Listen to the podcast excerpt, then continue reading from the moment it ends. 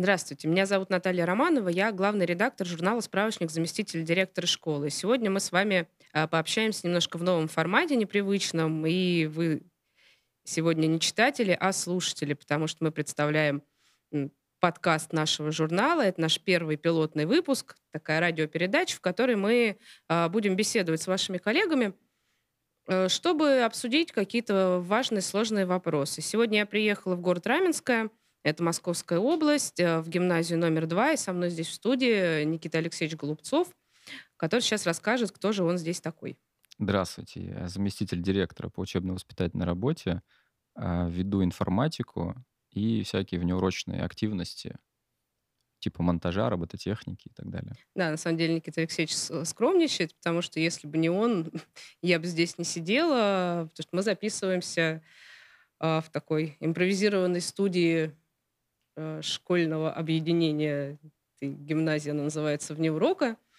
Вот. Ну и вообще очень много всего интересного здесь происходит, но сегодня мы собрались поговорить не об этом, а о домашних заданиях. В принципе, о том, есть ли такая проблема, как, э, как бороться с, с проблемой домашних заданий, если она действительно есть, как беседовать с родителями, как не допустить конфликтов, как как-то регулировать этот вопрос. И Начнем, наверное, с главного. Что, есть ли, в принципе, Никита Алексеевич, как вы считаете, а, проблема домашнего задания? Если она есть, то в чем она, собственно говоря, выражается? Что не так? Ну, если какая-то проблема, то есть это должен быть какой-то конфликт. Э, я не знаю, как это сформулировать, но, видимо, домашнее задание нужно понимать, во-первых, для какого урока, в целом, какой объем уроков и так далее. То есть если например, у меня проблем с домашним заданием нет, потому что я его просто не задаю. Мгм. Вот. Поэтому у меня проблем с домашним заданием нет.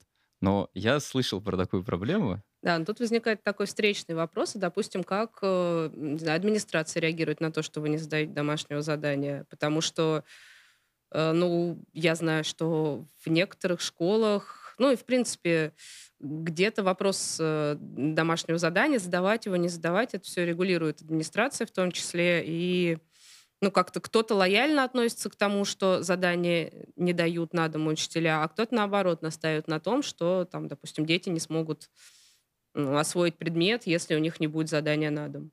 Ну, я поэтому и сказал, что зависит от количества уроков и так далее. То есть если у меня сейчас технологический класс, у них 4 информатики в неделю. Если я им еще буду давать что-то домой, а, они будут заниматься только информатикой, у них даже свободного времени не будет. Поэтому мы с ними договорились, что у них есть а, то есть какое-то задание, которое мы делаем на уроке. Каждый урок они выполняют, грубо говоря, и классное, и домашнее задание. То есть нет такой классификации, когда что-то дома или не дома. Потому что у них в самом начале есть некий курс, который они должны пройти. И вот в течение этих уроков мы просто его проходим. А если, допустим, не успели то, что запланировали? А, получа... Э, при такой системе получается, что у каждого практически а, индивидуальная траектория какая-то Мгм. движение. То есть есть заранее известный путь, который нужно пройти, и каждый его проходит индивидуально. А я, грубо говоря, находясь в классе, помогаю. Ну или, или они друг другу помогают и так далее. То есть это не роль, э, как это называется, фрон... не фронтальный урок, когда учитель говорит, а все повторяют или что-то там записывают, а это некое распределенный такой урок когда у каждого свой, но при этом, если им нужна помощь, они либо объединяются в маленькие группы и друг другу объясняют, либо уже вступаю я. Ну, то есть у вас это все организовано так, что учитель не э, транслирует знания, а скорее помогает его получить. Ну, раз, разрешить э, какие-то проблемы, опять же, либо какое-то незнание и так далее. Ну, во-первых, надо, наверное, сказать, что это онлайн, ну, то есть есть какой-то mm-hmm. курс онлайн, который уже заранее записан, с автоматической проверкой ответов и так далее. А на базе этого курса, получается, мы и двигаемся. И получается, что мне не обязательно рассказывать одну тему для всех, потому что есть видеозапись, когда можно всегда вернуться и посмотреть что-то. Ну, то есть вы, получается, реализуете какую-то такую смешанную модель обучения, когда у вас частично очное обучение в школе непосредственно, а частично оно в какой-то форме дистанционное или, или просто с использованием электронных каких-то ресурсов? Ну, так как это информатика, конечно, они используют все на компьютерах, там используют система Stepik, а, платформа Stepik. где можно даже с телефона это делать. Но если простыми словами сказать, то со стороны это выглядит, как будто дети учатся сами, а я ничего не делаю. Ну, я просто сижу и все. Вот. А они что-то там решают, что-то обсуждают, сами бегают, прыгают. Э, вот. Обычно это и даже громко, там иногда завучи заходят, ругаются, типа, что тут орете, а где ваш преподаватель? Я говорю, я тут. И они удивляются и выходят обратно. Ну, то есть такой нормальный рабочий процесс. Как родители к этому относятся? Ну, честно говоря, я не знаю, как они к этому относятся, потому что ни одного родителя я еще до сих пор не видел. Ну, видимо, нормально.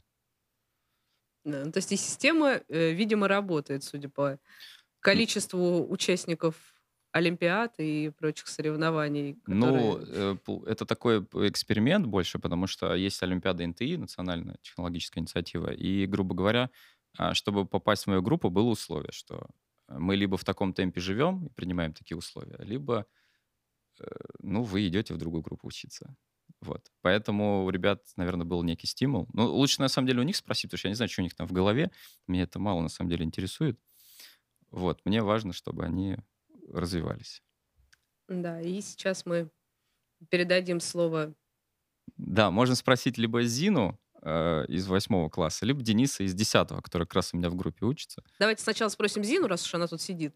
Мы можем вот. спросить, типа, Зин, да. как тебе такая система, когда, типа, у тебя есть какой-то курс заранее, и ты не сидишь и не пишешь тетрадки, а решаешь какие-то задачи постоянно. И не надо ждать э, каких-нибудь э, овощулек, которые не понимают, что происходит, а ты можешь решать дальше сама, вперед. В сравнении с остальными учителями как раз-таки это, по-моему, прекрасно.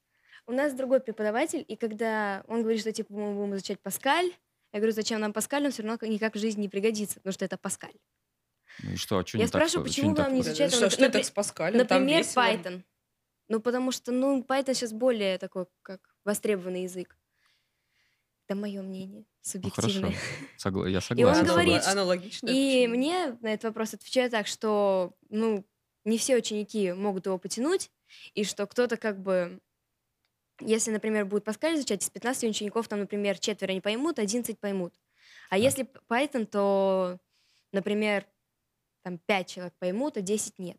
Ну, не, если ну, 5 по... человек поймут, э, то это уже успех для питона. При... А Паскаль при этом будет понимать намного больше. И поэтому как раз-таки система Никиты Алексеевича выигрывает, потому что как бы тут просто все в своем темпе. Кто что понял, тот тот, тот, тот, кто и понял. И если ты понял, то ты идешь дальше. Если ты не понял, то останавливаешься. Да, но мы тут немножечко ушли от вопроса домашнего задания к вопросу, в принципе, организации обучения. Вот. Но хотя это такая интересная точка зрения. А вот как с домашними заданиями? Вообще, Домашние принципе, задания вообще это в таком виде, как, какой он у нас, это довольно бесполезная вещь получается. Не, ну прикольно, что я улыбаюсь. Ну потому что, смотрите, учитель задает домашнее задание, и, во-первых, это становится предметом конфликта. Если он задал слишком много ДЗ, ученики начинают на него там наезжать. Кто не испугается. Так. А, это конфликты между родителями и детьми, потому что дети приходят домой, психуют, что что так много задали, и это нервотрепка для родителей. Угу. Так, вообще, вот давай про- просто разберем на примере. Вот, допустим, обычный стандартный день. У нас сегодня что? Вторник. У тебя сегодня было? Шесть уроков. Шесть уроков. Что задали? Вы думаете, я помню? Ну, так. Еще, на, на... кстати говоря, еще один повод, что это домашнее задание, это как бы даже не становится для, для человека каким-то, ну, не то чтобы авторитетом, при, при, приоритетом. Я не могу вспомнить слово. Почему? Во-первых, по, по некоторым заданиям учитель, в принципе, даже не проверяет ДЗ, и ты его просто не сделал, ты точно так же тему не понял и пошел дальше. А, то есть ты хочешь сказать, что если задает задание, э, не обязательно оно проверяется? Не обязательно, вообще не обязательно. Но, Но это ты... Причем многие преподаватели задают задания в таких размерах, что так, создается такое ощущение, будто они считают, что кроме их предмета ничего нет, либо они там решили углубленный уровень там замутить что-нибудь такое. Не, ну вот. подожди, но И ты, ты поэтому же... Да, извини, да. полностью ДЗ не делают. Ты имеешь в виду, что все не делают или ты не делаешь? Большинство. Да, есть, конечно, с, там, я не знаю, супер отличники, которые его делают. Так, окей, тут все понятно. Вопрос Мало такой, кого. а какой-нибудь пример домашнего задания, которое действительно, ну, во-первых, хочется сделать э, самому, Не чтобы там, не знаю, учителю было Предмета? приятно. Просто, в принципе, какое задание было бы вот лично тебе самой выполнять, ну, классно. Вот, вот что бы В тебе смысле, в каком хотелось. формате? Да. Ну, насчет классно сложный вопрос. Но вообще, вот в принципе, домашние задания можно было бы оформлять вообще не как домашние задания. Ну, то есть, например, чтобы уроки были минут на 10 длиннее, ну, 15, не знаю, и при этом эти 15 минут уходили на самостоятельную работу не так, что вот как это самостоятельная работа на оценку, а именно дают ученикам задания по теме, которые прошли на уроке. Ты ее решаешь, если что-то не понял, спрашиваешь у учителя, и Мгм. как раз-таки учитель нам более-менее как-то может хотя бы отследить, что ты это сделал. А, ты имеешь в виду, чтобы как раз э, в школе решить все вопросы, все Да. проблемы И ты разобрать? дома, ты уже дома. Дома это уже, это уже не школа. Да, ну то есть идея в том, чтобы, в общем-то, построить работу таким образом, чтобы на дом э, задания не давали просто потому, что оно уже Да. будет и не нужно. Да. Вот. Ну и, Ну, собственно... потому что, во-первых, каждому требуется какой-то все-таки отдых, какое-то Мгм. время на свои занятия, ну и плюс у многих же дополнительные занятия. И, знаете ли, делать домашку в 9 вечера, а то и в 10 вообще не кайф. Да, ну то есть мы тут вот выявили в, беседе с реальными учениками, ну, пока еще с учеником, э, несколько камней преткновения домашнего задания. И все они, получается, зациклены на учителя, потому что э, проблема раз, когда педагог задает задание, а потом его не проверяет, и, естественно, у детей падает мотивация, потому что зачем выполнять то, что все равно никто потом не посмотрит. Это, получается, ненужная работа, которую, на которую ты должен потратить время. Вот. Потом э, нет приоритета, нет осознания значимости того, своих действий. То есть получается, что учитель сдает домашнее задание, у него наверняка есть какая-то там э, святая цель, чтобы дети, допустим, это что-то отработали, что-то э, запомнили лучше, или наоборот какую-то часть работы вынести э, в область самостоятельной работы. Но, судя по всему, проблема в том, что детям об этой святой цели педагог забывает сообщить. И получается, что они Скорее, у них другое видение этой цели. ну, или так, то да. есть, ну, просто смотрите, вообще, в принципе, это, же- просто это же не предметы, как- обсуждается. Есть предметы, которым, ну, как бы, ну, ты не видишь никакого практического применения. И если тебе это дали на дом, и ты считаешь, что этот предмет тебе не нужен, Мгм. то как бы ты на него забьешь. Короче, ты имеешь в виду, что если э, домашнее задание будет направлено на что? Не на какое-то повторение того, что было в классе, а на какое-то творческое что-то, я не знаю, или в какой-то необычной форме, Нет, то я типа норм. сказала, нет, я сказала не совсем это. Я имела в виду, что домашнее задание должно быть не в больших количествах, если нужно повторить эту тему, но дали там два задания по этой теме, небольших. Там ученик отрешал их прямо на том же уроке. И спокойно, со спокойной душой ушел. Учитель может даже, ну, не знаю, Ну, то есть, получается, это вообще-то не, не домашнее задание. То есть Не мы, под, мы под домашнее. домашним То заданием есть подразумеваем это, то, что смотрите, идет домой. Это, пов- это повторение материала урока, но при этом не уходит оно на дом. То есть ты хочешь сказать, что у вас домашнее задание не, по- не на повторение, а на что-то новое, Нет. того, чего не проходили, Я что ли? говорю про то, что он- оно, оно на повторение. Так. Но я к тому, что можно это повторение оставлять на дом. Потому что как раз таки... Либо тогда, например, делать в начале урока повторения темы прошлого урока, 15 минут выделить. То есть, чтобы это происходило прямо на уроке, потому что, во-первых, может учитель повторить, ну как-то объяснить, если что-то непонятно. Мгм. А дома, ну, например, по той же физике, не у всех родителей физмат. Может, это у кого там гуманитарий. Ну, есть И же если... учебник. е- Вы мне извините, но учебник это не доказательство того, что все понятно. У нас фи- преподаватель по физике болела, Так, к нам приходила просто учительница, сидела, говорила, читайте учебник. так, ну Мы и- читали учебник, ничего не понятно. Ну, подожди, так. Я сейчас будет провокационный вопрос к тебе. Это характеризует учебник или вас? Что вы, читая учебник, ничего не поняли? Сложно объяснить, но это скорее учебник направлен на не на самостоятельное обучение. Учебник — это как раз-таки, он же предназначен для того, чтобы использовать его на уроках. Уроки подразумеваются с учителем. И как раз-таки ты читаешь учебник, и что-то можно уточнить, спросить. И Даже вот- в интернете, кстати говоря, не все можно найти. Да, и вот тут вот как раз я хотела сказать, что неплохо было бы подключить вот эту вот историю с цифровым поколением, когда цифровое поколение, если ему что-то непонятно, идет и самостоятельно добывает знания. Но загуглить можно, опять же, не все. Ну, можно не все, но тем не менее есть достаточное количество открытых ресурсов разного рода, в том числе и учебных, которые э, в том числе ориентированы и на ученика. Главное Да. уметь искать. То есть получается, что если кто-то хочет получить некоторое знание, в том числе и в рамках школьной программы, в том числе и школьник, то все пути, в общем-то, для этого открыты. Ну И да, ну да. то есть на карантине, что у вас же не было, грубо говоря, по всем предметам каких-то уроков, там занятий и так Да, далее. поэтому на карантине многие... Ну то есть чё, Как как, как, было, как было вообще с ДЗ с уроками Еще на минус дистанта. Что... Что значит еще? Подожди, мы еще, Ладно, мы еще ничего про Хорошо, дистант не говорим. просто минус дистанта, окей. Да. А, Вы находитесь дома постоянно. Во-первых, школа, это, знаете, это как бы такая атмосфера, что ты сразу приходишь, ты понимаешь, что ты сейчас будешь учиться Ну погоди, давай, давай ты сразу, типа, где было лучше, э, в школе, или школе. на дистанте? А, ну, для тебя. Или это как Многие, некое кстати общее говоря, мнение? многие говорят, что на дистанте лучше по нескольким причинам. Во-первых, это говорят те, кому проще списывать. Во-вторых, это говорят те, кому просто лень вставать раньше. В-третьих, это говорят те, кто...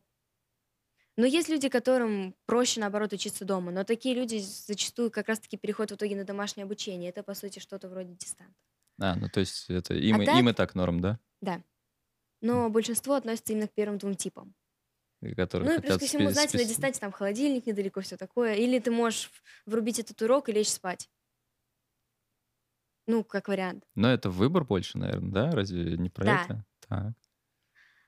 Минусы дистанта в том, что как раз-таки ты, тебе приходится некоторые предметы проходить самому. Мгм. Плюс,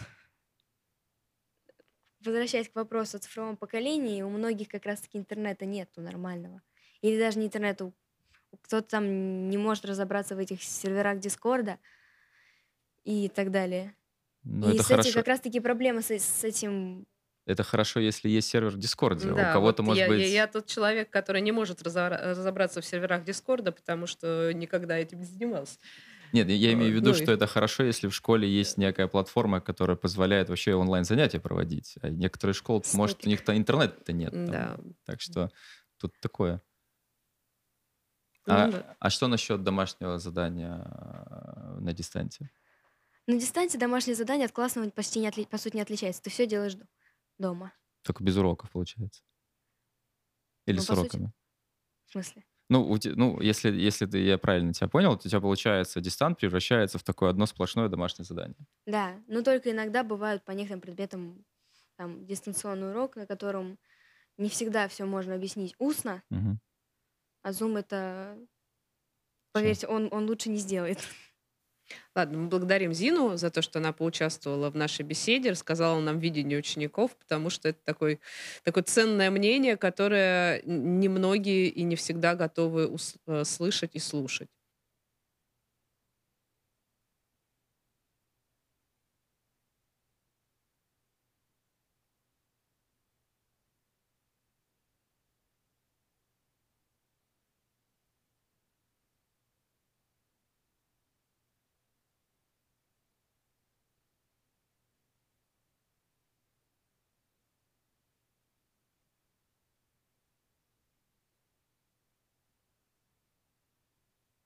А к нам присоединилась Ирина Алексеевна Соловьева. Это директор э, гимназии номер два, в которой мы ведем запись. Мы просто почему подключили Зину? Потому что разговаривали о том, э, в принципе, нужно домашнее задание или нет, вообще как род деятельности. И как раз идея Зины была в том, что оно э, нужно, но не в виде м, чего-то, что уходит с ребенком домой, а в виде чего-то, что, ну, какое-то э, упражнение на закрепление, на проверку, может быть, э, потом э, на следующем уроке какие-то упражнения на повторение. Ну, то есть это какое-то задание должно быть, но оно не должно быть именно домашним.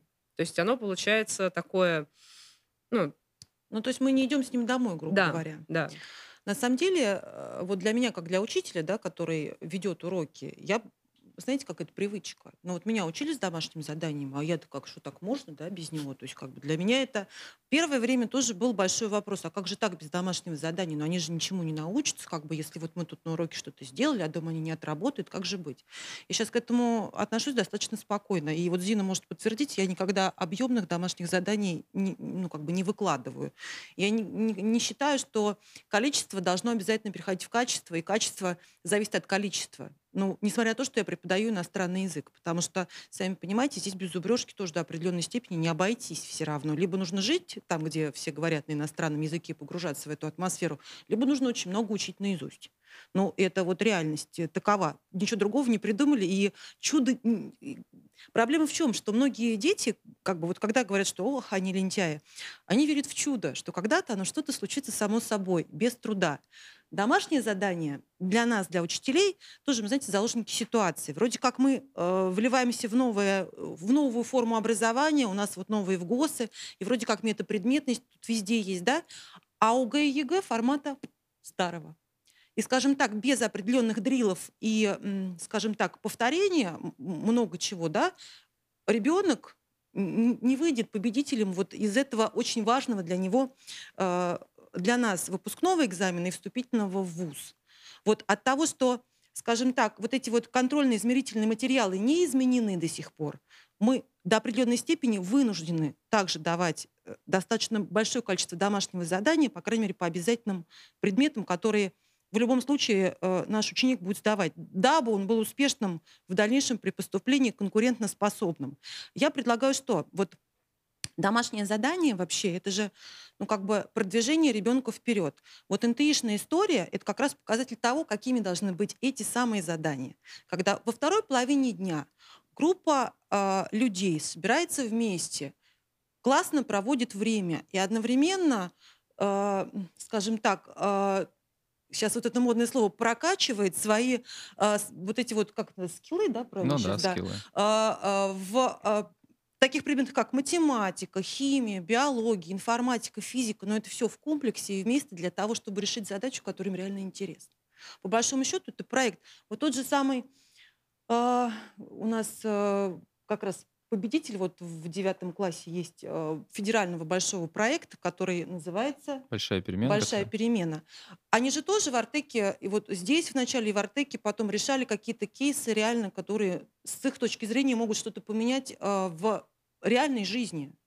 Наверное, если такие, вот если я буду давать, опять же, предметная такая история, для того, чтобы поменять вообще формат домашнего задания, нужно поменять формат обучения в школе.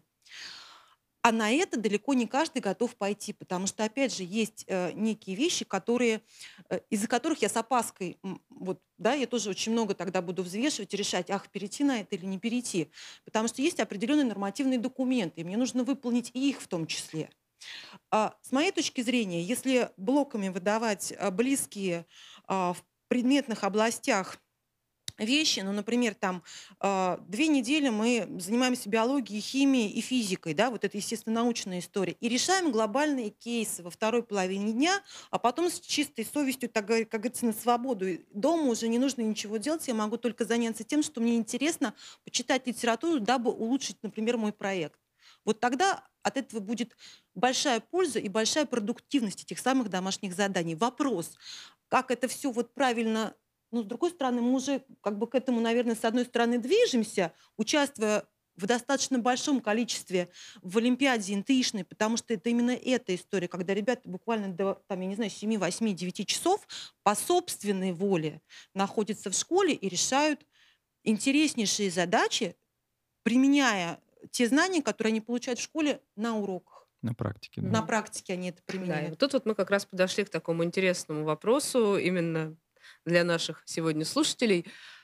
А, Вопрос регулирования домашнего задания со стороны администрации. Потому что же почему у нас возникает проблема? А, У нас э, педагоги, как уже, в общем, было неоднократно сказано, каждый считает, что его предмет самый важный, самый нужный, самый лучший, и именно его должны знать лучше, чем все остальные, и поэтому, а не потому, что вот я такой плохой, неприятный человек и хочу загрузить детей, а именно поэтому, чтобы они лучше усвоили, а, дают много домашнего задания. Но тут возникает следующая проблема, когда у нас, допустим, вот у ребенка там в седьмом-восьмом классе а, ну, 6-7 уроков в день. У нас один предмет самый лучший, самый нужный, второй предмет, третий, четвертый. И в итоге получается, что мы и э, нормы Санпина, про которые все, на мой взгляд, уже давно забыли уже, кто Нет, вообще? мы про них не забыли. Мы, ну, вот вы не поверите, в прошлом учебном году один из спецсоветов был как раз посвящен нормам домашнего задания, потому что в силу того, что мы гимназия, перегрузка, угу. безусловно, да, ну то есть вот, понимаете, есть. приходится, ну, казалось бы, это же вещь такая, Санпины действует уже давно, и, кстати, с 1 января 2021 года перестанут действовать, но те же самые нормы прописаны в новом порядке организации обучения в школе. Вот, к слову, такая минутка полезной информации, если кто-то об этом не знал. Количество не совсем понятно. Вот смотрите, да. там написано, что ограничение по времени. Да, именно... У разных детей одно и то же задание э, занимает разное количество времени на то, чтобы его выполнить. Да. Опять же, другой вопрос, как я его буду выполнять. Одновременно э, играя в компьютерную игру и, скажем так, э, готовя обед, или, допустим, я сел и написал от сих до сих. Это разное время, разные ситуации. Но не нужно забывать, что и социум у ребенка тоже э, от семьи к семье разный. У кого-то есть условия, собственная комната и стол, чтобы сделать домашнее задание, а кто-то в, там, в пятером, в шестером в одной комнате, и даже физически найти э, время Тихое на то, чтобы что-то сделать, да, тихое, это тоже большая проблема ночью в ванной. Поэтому все настолько относительно. Ну, да. а, от этого все и проблемы. Мы пытались, когда вот у нас, мы понимаем, что это проблема. Поэтому, когда был педсовет, мы на кафедре, что вот как раз, да, тоже в виде кейсов, давайте попробуем, значит, сейчас взять задание семиклассника и давайте его порешаем. Сколько времени у нас это займет? Ну вот просто сделать, так сказать, для нас, для взрослых э, людей. Ну и как бы очевидно, как бы очевидность была. То есть э, то, что, то, что мы получили, то есть большие глаза были у всех. У всех, потому что мы иногда даже не понимаем, задавая то, то или иное, сколько это у ребенка займет времени, если он будет это делать качественно. Вопрос, когда мы задаем домашнее задание, мы рассчитываем на то, что оно будет сделано качественно? Да, и тут, кстати, вот Зина, опять же, возвращаясь ко всему этому, поднимала такой вопрос. А, мы когда задаем, как учителя, домашнее задание, мы задаем себе вопрос, а будет ли оно сделано? Конечно, мы предполагаем, что да, но с другой стороны, мы как учитель, э, как, я вот лично я как учитель, я потом э, как-то планирую вообще это проверить, потому что большое домашнее задание, оно же проблема не только для ребенка, но и для учителя, особенно если это письменное домашнее задание. Я просто помню э, первый год работы в школе, когда мне пришла в голову великолепная, как мне тогда казалась мысль, задать на дом побольше, чтобы использовать это как наказание. И только потом, естественно, когда ты приходишь домой с этой кипой тетради, ты понимаешь, что ну, наказал ты в первую очередь себя. Очень здорово, и больше я так не делала. Но это вот э, метод проб и ошибок, э, когда молодой педагог приходит и как-то ищет себя. А когда опытный учитель это делает, это уже как-то не очень нормально. И тут вот мы опять возвращаемся к вопросу о том, а администрация как-то должна это регулировать? Вот Безусловно, как? поэтому мы попытались это до определенной степени хотя бы начать регулировать. Мы предложили на кафедрах, ну, в силу того, что все-таки специфика математиков – это специфика математиков, специфика устных предметов – это специфика устных предметов, э, примерно разграничить, какой объем, сколько задач в пятом, в шестом, в седьмом классе по математике, сколько примеров в пятом, в шестом, в седьмом классе я могу выдать на домашнее задание на, к следующему уроку. То есть мы попробовали это не в объеме часов сделать, а в объеме материала. Ну, для того, чтобы, опять же, попробовать мне, как, например, вот, да, если я какое-то время работала заучим, я должна проконтролировать количество домашнего задания, да, не перегружены ли дети. Ну, кстати, вот в школе работает э, психологическая служба, периодически мы проводим такие опросы среди детей, они анонимные по какому предмету больше всего у тебя занимает, например, выполнение домашнего задания. А, считаешь ли ты, что ну, как бы это много, или, например, считаешь, что мало? Какой предмет вообще бы исключил из списка? Ну, то есть вот на твой взгляд, он там и бесполезный, и э, никакого э, рационального зерна, с твоей точки зрения, в нем нет. Какой ты бы поставил по интересу на первое место? Как правило, э, вот когда я анализирую то, что приносят психологи, не каждый трудный и сложный предмет э, является, ну, с точки зрения меня, да, вот, например, математика, там, изучение иностранных языков, он не вызывает отторжения у детей.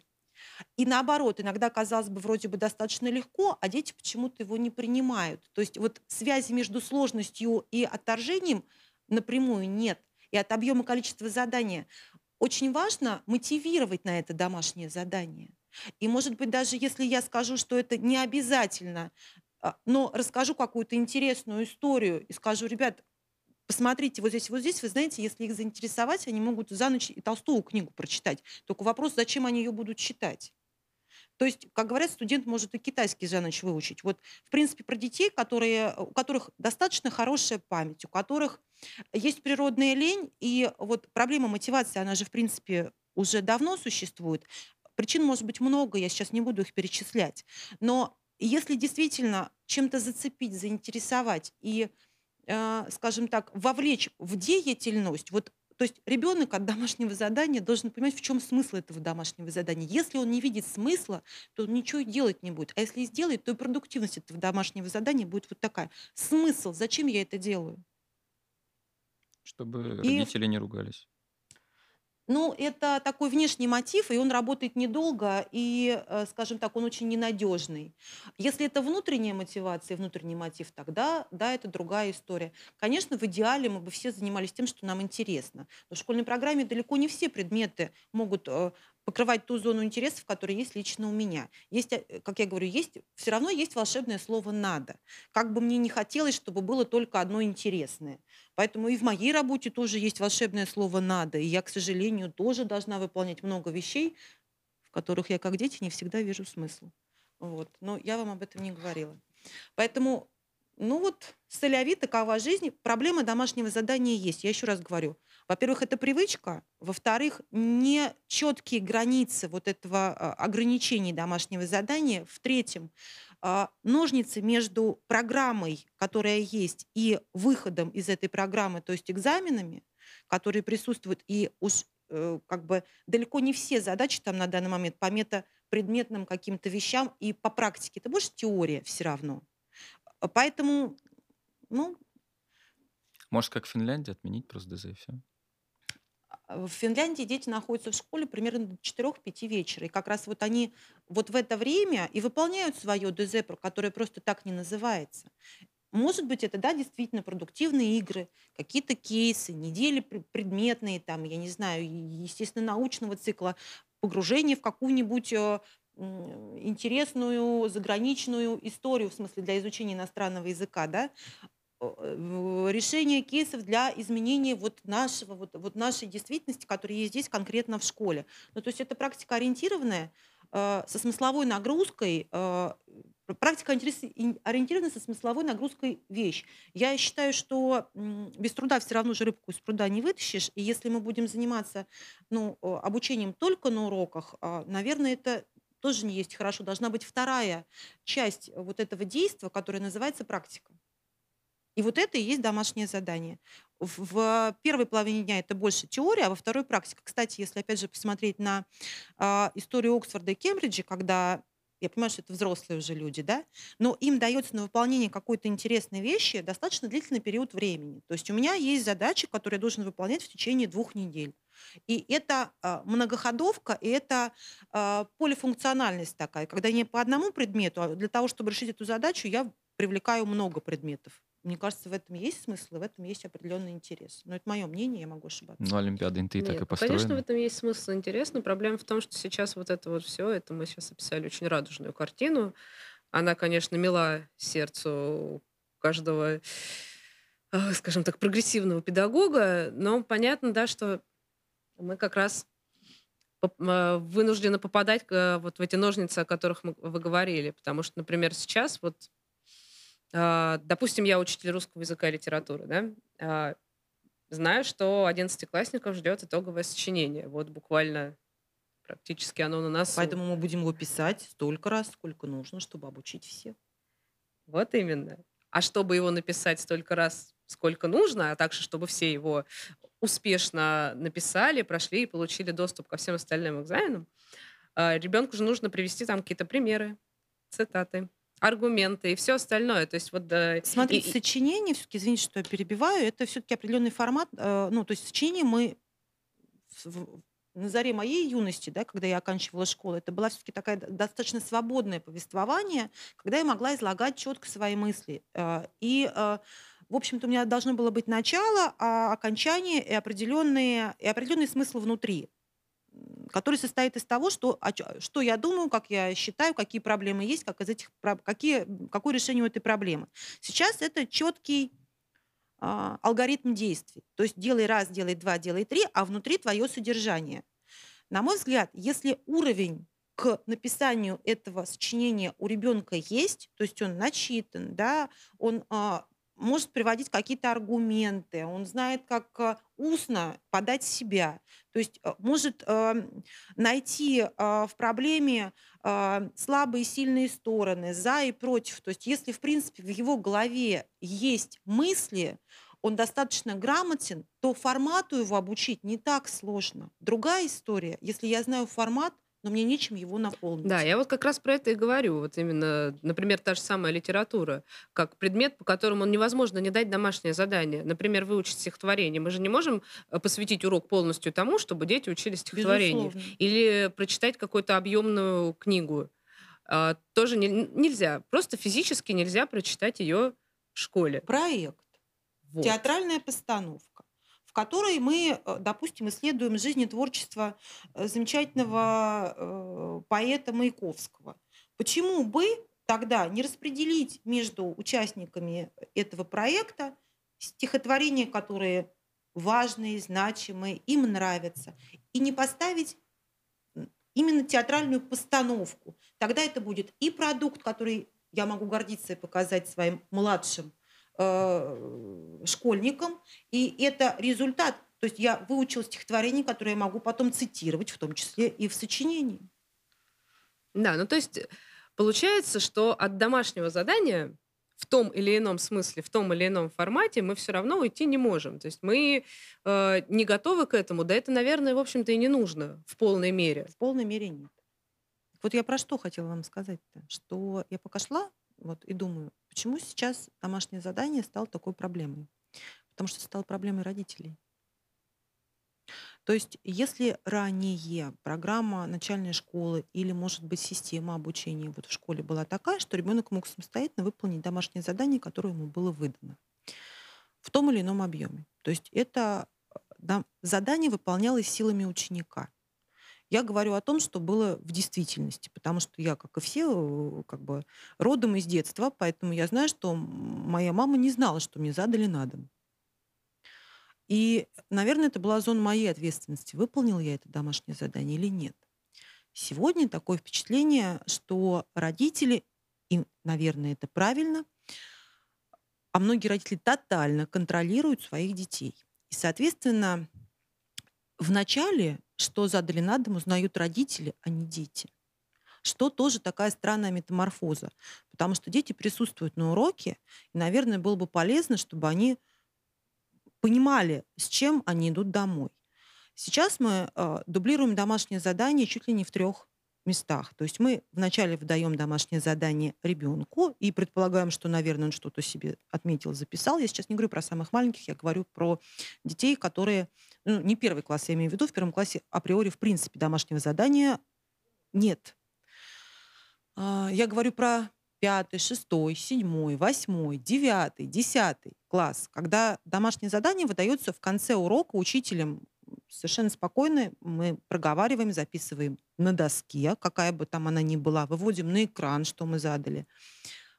В итоге, если вдруг домашнее задание к какому-то моменту не оказывается в электронном портале, то у наших учеников большие вопросы, там же ничего не задали. Ну как же, дети, я же вам задавала в конце урока. Я просто не успела добежать и записать домашнее задание. Нет, его, допустим, не было. Хорошо. Еще один момент, когда учитель э, еще и в WhatsApp там, где есть вот у него э, группа родителей, я говорю сейчас про младшие классы, дублируют из школьного портала, что задали детям с широким, с большим количеством пояснений. Сразу вопрос, это пояснение родителям или детям? Для выполнения домашнего задания. То есть вот от того, что сейчас родители выполняют с ребенком, за ребенка и просто сами то домашнее задание, которое должен был бы выполнять ученик, вот, наверное, в связи с этим сегодня столько проблем. А как думаете, вот эта проблема с слишком серьезным погружением родителя в домашнее задание ребенка, она э, на дистанционном обучении усилилась? Или, может быть, как-то она видоизменилась? Потому что сейчас же многие родители, э, помимо того, что требуют отменить дистанционное образование и вырезать его на корню, они же еще ну, так получается, что занимают позицию учителя некоторые, и им приходится, ну, не везде есть ресурс, не везде э, есть э, нужное количество педагогов, и действительно иногда родителю приходится. Ну, просто потому что там, допустим, ребенок маленький или, ну, нет педагога, что делать? То есть как приходится помогать. И вот вопрос погружения родителя и вообще степень участия родителя в обучении, а в частности в выполнении домашнего задания ребенком, она во время дистанционного образования как-то видоизменилась? Я сейчас скажу вещи, ну, то есть я скажу то, что думаю, в принципе. На мой взгляд, дистанционное обучение — это обучение э, возможно только для ну, 10-11 класс. Вот мое такое понимание. Когда и навык самоконтроля уже определенно есть, и есть э, мотив к тому, чтобы обучаться, да, опять же, стать студентом колледжа, института, то есть не, неким образом стать в, понимании этого самого студента успешным человеком, ну, в профессиональ, с профессиональной точки зрения. Что касается э, вот, обучения в дистанте, начиная с начальной школы заканчивая даже средним звеном, особенно тот период, когда дети у нас уходят в кубертаты, это там пятый, шестой, седьмой, восьмой класс, когда, в общем-то, они приходят в школу общаться больше, нежели чем учиться. А, это, в общем-то, общеизвестный и признанный факт. Вот здесь, скажем так, а, должен быть без должного контроля родителей обучение в принципе невозможно. То есть тут контролирующая функция родителя по поводу того, что ребенок вошел, зашел на урок, открыл ту платформу, которая нужна, а, выполнил те задания, которые требуются, просто проснулся, к этому уроку. Вот э, здесь, конечно, все очень сложно. И одно дело, когда родители одновременно с детьми также были на вынужденном дистанте, ну так они же еще тоже работали. Как бы у них был еще свой функционал, они в дистанте многие работали, они просто находились на самоизоляции. Ситуация так, э, такая, когда э, ребенок находится на дистанционном обучении, родители на работе, вот это, в принципе, такая патовая история, потому что но только очень мотивированный ребенок с большой долей самоконтроля э, в данной ситуации будет успешным. И качество какое-то будет. Это реальность. Я с трудом себе представляю ученика начальной школы, который по определенным причинам остался дома, допустим, сам. Может быть, у него идеальные условия, замечательные гаджеты и аппаратура. И вот он сидит там и изучает все то, что ему предложили самостоятельно на мой взгляд, это сейчас такая вот ну, картинка, которая, в принципе, не рисуется. Ну, то есть участие родителей это все-таки вынужденная такая вещь. Да. Это вынужденная вещь, и она, к сожалению, на дистанте усиливается, увеличивается в геометрической процессе, прогрессии. То есть, э, к сожалению, я, я, конечно, когда вот говорила про контроль родителей, я имела в виду традиционное очное обучение в школе, когда ребенок присутствует на уроке, э, принимают участие в этом уроке и даже активное участие. На мой взгляд, вот мы когда собрания проводим большие, я всегда говорю родителям о том, что дайте немного свободы в том числе э, и для выполнения домашнего задания. Пусть он, вы, вы, допустим, вот он с этим заданием не справился сам. Я как учитель должна понять, что он с ним не справился. То есть не надо идеальное домашнее задание, выполненное родителями. Пусть это будет не идеально выполненное задание, но самим учеником. Потому что вот здесь как раз мы приучаем определенной доли манипуляции. Вот здесь как раз э, позиция родителя не сильная, она слабая. А если позиция слабая, ребенок сразу начинает манипулировать. И то, что у него могло бы получиться, у него не получается. Резонно. Типа, за, за, типа зачем делать, если это надо родителю, а не мне, да? Зачем делать, если за меня все сделают? А, ну да. Какой смысл?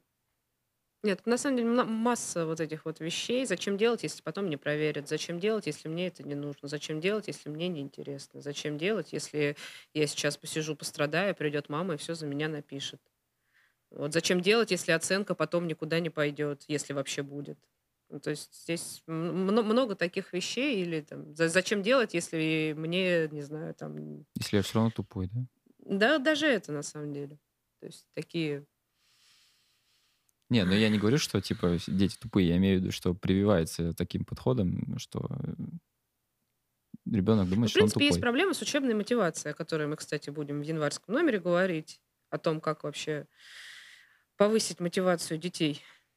Вот, надеюсь, успешный будет материал по этому поводу.